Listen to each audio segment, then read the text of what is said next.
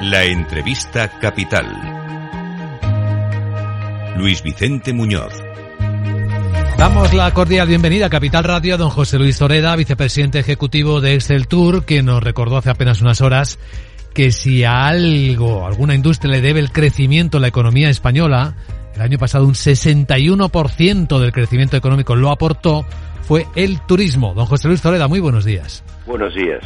Y así es, y este año puede que también sea uno de los sino el motor más importante de la economía española, ¿no? Según todo apunta. Bueno, eh, la verdad es que venimos luchando desde mitad del año 2022 un poco con un escenario macroeconómico que de alguna manera condiciona eh, el poder anticipar más allá de unos meses cuál va a ser la realidad turística, pero este mismo año 2022, en el cierre del ejercicio, pues ha demostrado que muchos de los vaticinios de grandes analistas e instituciones financieras estaban equivocados y la verdad es que hemos tenido un excelente año, como usted decía, hemos aportado al crecimiento de la economía española nada menos que un 61% y con una facturación que mm, supera los 150.000 millones de euros, es decir, 159.000 para ser concretos, pues es un excelente año turístico. El 2023 apunta, como dirían eh, los toreros, muy buenas maneras. De nuevo, los empresarios anticipan, eh, por lo menos en los primeros meses del año y hasta el verano, una realidad que de nuevo vuelve a diferir con las expectativas macroeconómicas y en resumen, digamos que buenas noticias con el escenario dubitativo y con toda la prudencia de que en cualquier momento, ojalá no ocurra, pudieran desencadenarse acontecimientos de carácter geopolítico o macroeconómico que pudieran torcer esta tendencia. Pero si no se producen, el turismo este año volverá a dar buenas noticias. pero fíjese, fíjese, don José Luis, que la, la guerra sigue y no ha sido disuasoria, no ha sido un obstáculo para que el turismo se recuperase. Es correcto. Lo que pasa es que también lo que hemos visto después de los dos años de pandemia es que se ha producido, la pandemia ha producido muchos cambios en los hábitos de los consumidores, no solamente por la propia inseguridad, eh, digamos, sanitaria, tal, ha producido, entre otros, un cambio de prelación en los hábitos y preferencias de los consumidores. Eh, nos hemos encontrado que con todos estos condicionantes que según los fundamentales económicos pues deberían de haber sido tremendamente disuasorios para poder viajar, se ha producido lo contrario. En cuanto se han abierto mínimamente eh, las rendijas para que los ciudadanos pudieran viajar, pues se ha colocado el viajar, los, el turismo, la industria de la felicidad, como le llaman algunos, en una prelación básica y en algunas instituciones que tienen eh, análisis muy profundos sobre las pautas de consumo nos llegan a decir que se están notando un cambio en la prelación de hábitos y donde muchos consumidores o muchos de nosotros estamos dejando de, por ejemplo, sustituir el electrodoméstico, pero bajo ningún concepto vamos a dejar de tener esa ansiada vacación. Por lo tanto, eh, bueno, es, es algo eh, difícil a lo mejor de entender desde el punto de vista económico y tiene mucho más desde el punto de vista de las motivaciones de la gente, de la ciudadanía que están cambiando. Y desde luego estamos muy satisfechos de que el turismo pues se haya convertido en un objeto de deseo de carácter ya no sé si permanente, pero muy afianzado en los hábitos de los consumidores. Sí, la lectura es interesante porque efectivamente puede haber una explicación de cuidado de la salud mental, viajar y hacer turismo es uno de los mejores remedios que se conoce, que conoce un ser humano, y luego también está que la oferta responde, ¿no? Que hay oferta para atender esa demanda evidentemente ha hecho en eso eh, también, hay que decir, es decir, no todo es gratuito y no todo es fruto de la casualidad. Eh, durante la pandemia, que ha sido dramático para el sector, no hay que olvidar que venimos de 170.000 millones de euros de actividad que no se pudo realizar en los últimos años. Esto ha pesado como una losa sobre muchas empresas que no han cerrado, que han tenido que aguantar, han tenido que mantener buena parte de sus instalaciones y una parte de su personal en Vigo vigentes sin que hubiera prácticamente actividad. Quiero decir que, eh, ojo, mm, la, la, capacidad de resistencia empresarial, la emprenduría, en incluso durante la pandemia, producir grandes y notables inversiones, en algunos casos, en reposicionar nuestros productos, en facilitar que haya, un, fin, eh, experiencias más atractivas para los turistas, es también parte de la realidad que en estos momentos estamos atestiguando. En definitiva, España, desde hace años, y lo veníamos, y fue una de las razones por las que se organizó este Tour, es que no podíamos seguir aspirando a seguir creciendo y ser un sector sostenible y empático con la ciudadanía a base de volumen, volumen, volumen a bajos precios.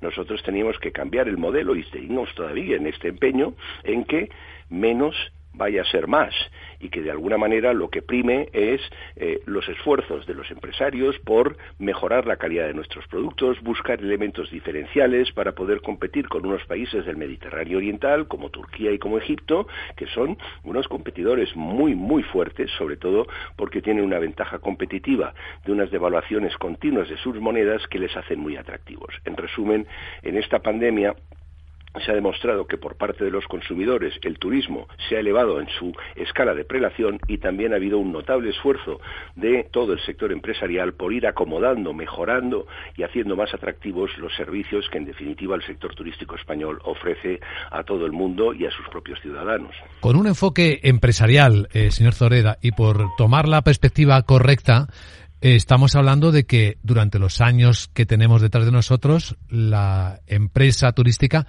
perdió dinero. La pregunta es doble.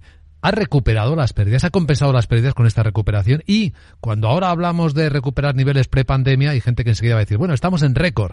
Pero bueno, estamos en la, como decía Isabel Aguilera, en la casilla de salida del año 2019. Estamos como hace cuatro años, en teoría. Bueno, eh, digamos, eh, vamos por partes. Eh, no, nos hemos dejado muchos pelos en el camino y entre ellos pérdidas que han conducido a un notabilísimo endeudamiento que afortunadamente el gobierno respondió en unos términos favorables, que eran los famosos créditos ICO, que pesan como una losa en muy buena parte de las empresas turísticas españolas. Por lo tanto, eh, sí, estamos saliendo, pero con una mochila y en algunos casos con empresas que han tenido que desinvertir activos. Afortunadamente el sector es un sector muy patrimonialista, en donde ha tenido activos para poder responder a una situación financiera que obviamente se había empeorado notablemente. ¿Nos hemos recuperado? No, todavía no nos hemos recuperado de ello, pero estamos en la senda por lo menos de recuperación de una actividad, eso sí, con unos márgenes menores, porque el ritmo de crecimiento que nosotros anunciamos ayer es fundamentalmente en ventas no tanto en resultados que todavía pesan pues unos costes eh, digamos eh, por inflacionarios eh, que afectan un 28% las materias primas energéticas un 15% los suministros un 9% los costes laborales. Por lo tanto en resumen es estamos saliendo con unas expectativas de mejora de facturación con unos márgenes que se han contraído pero con una carga de deuda y de mm, pérdidas que todavía tenemos que amortizar. Por lo tanto ojo eh, en pensar que, sobre todo en un proceso y en unos comicios muy próximos electoralistas, haya lecturas políticas excesivamente autocomplacientes donde el sector turístico ya bate récords. Y eh, si volvemos a compararnos con la casilla de salida del 2019, hombre, es verdad que el 2019 ya son, han pasado tres años, pero el 2019 fue el año récord de la historia del turismo español. Por lo tanto, quizá también eh, es algo que sí que el término comparativo con el 2019 todavía es revelador y a lo mejor en algunos de los indicadores pues tenemos que aspirar a que nuestro crecimiento no sea tanto pasar ahora de ochenta y pocos millones de turistas, que serán los que llegarán en el año 2023, a 100 millones. Oiga, no, esto empieza a no ser sostenible. Tenemos que empezar a valorar la sanidad del sector turístico desde la perspectiva de su capacidad de generar más valor añadido por cada visitante español y extranjero mm, que disfrute de nuestros servicios, porque muchas veces nos olvidamos y a veces los analistas y siempre enjuiciamos la evolución del sector solamente por los extranjeros que llegan a España. Óigame, esto es el 60% de la actividad. El principal mercado turístico para España, con extraordinaria diferencia sobre todos los demás, somos los españoles viajando por España que es un 40% de la actividad.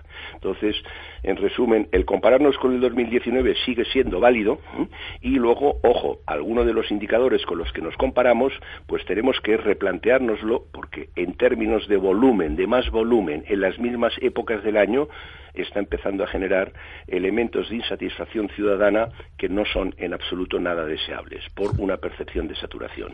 Tenemos que tratar de equilibrar esa afluencia turística, tenemos que intentar trabajar trabajar en mejorar toda nuestra gama de experiencias para poder ser atractivos en distintas épocas del año, en distintos segmentos y sobre todo en aquellos que dejen el valor baño añadido en España que sea percibido por las sociedades locales como una mejora de sus condiciones de vida. Muy oportuna reflexión. Don José Luis Zoreda, vicepresidente ejecutivo de Excel Tour. Gracias por compartirla en Capital Radio. Le deseamos un buen día, don José Luis. Muchísimas gracias a usted. Lo comentamos enseguida en la gran tertulia de la economía.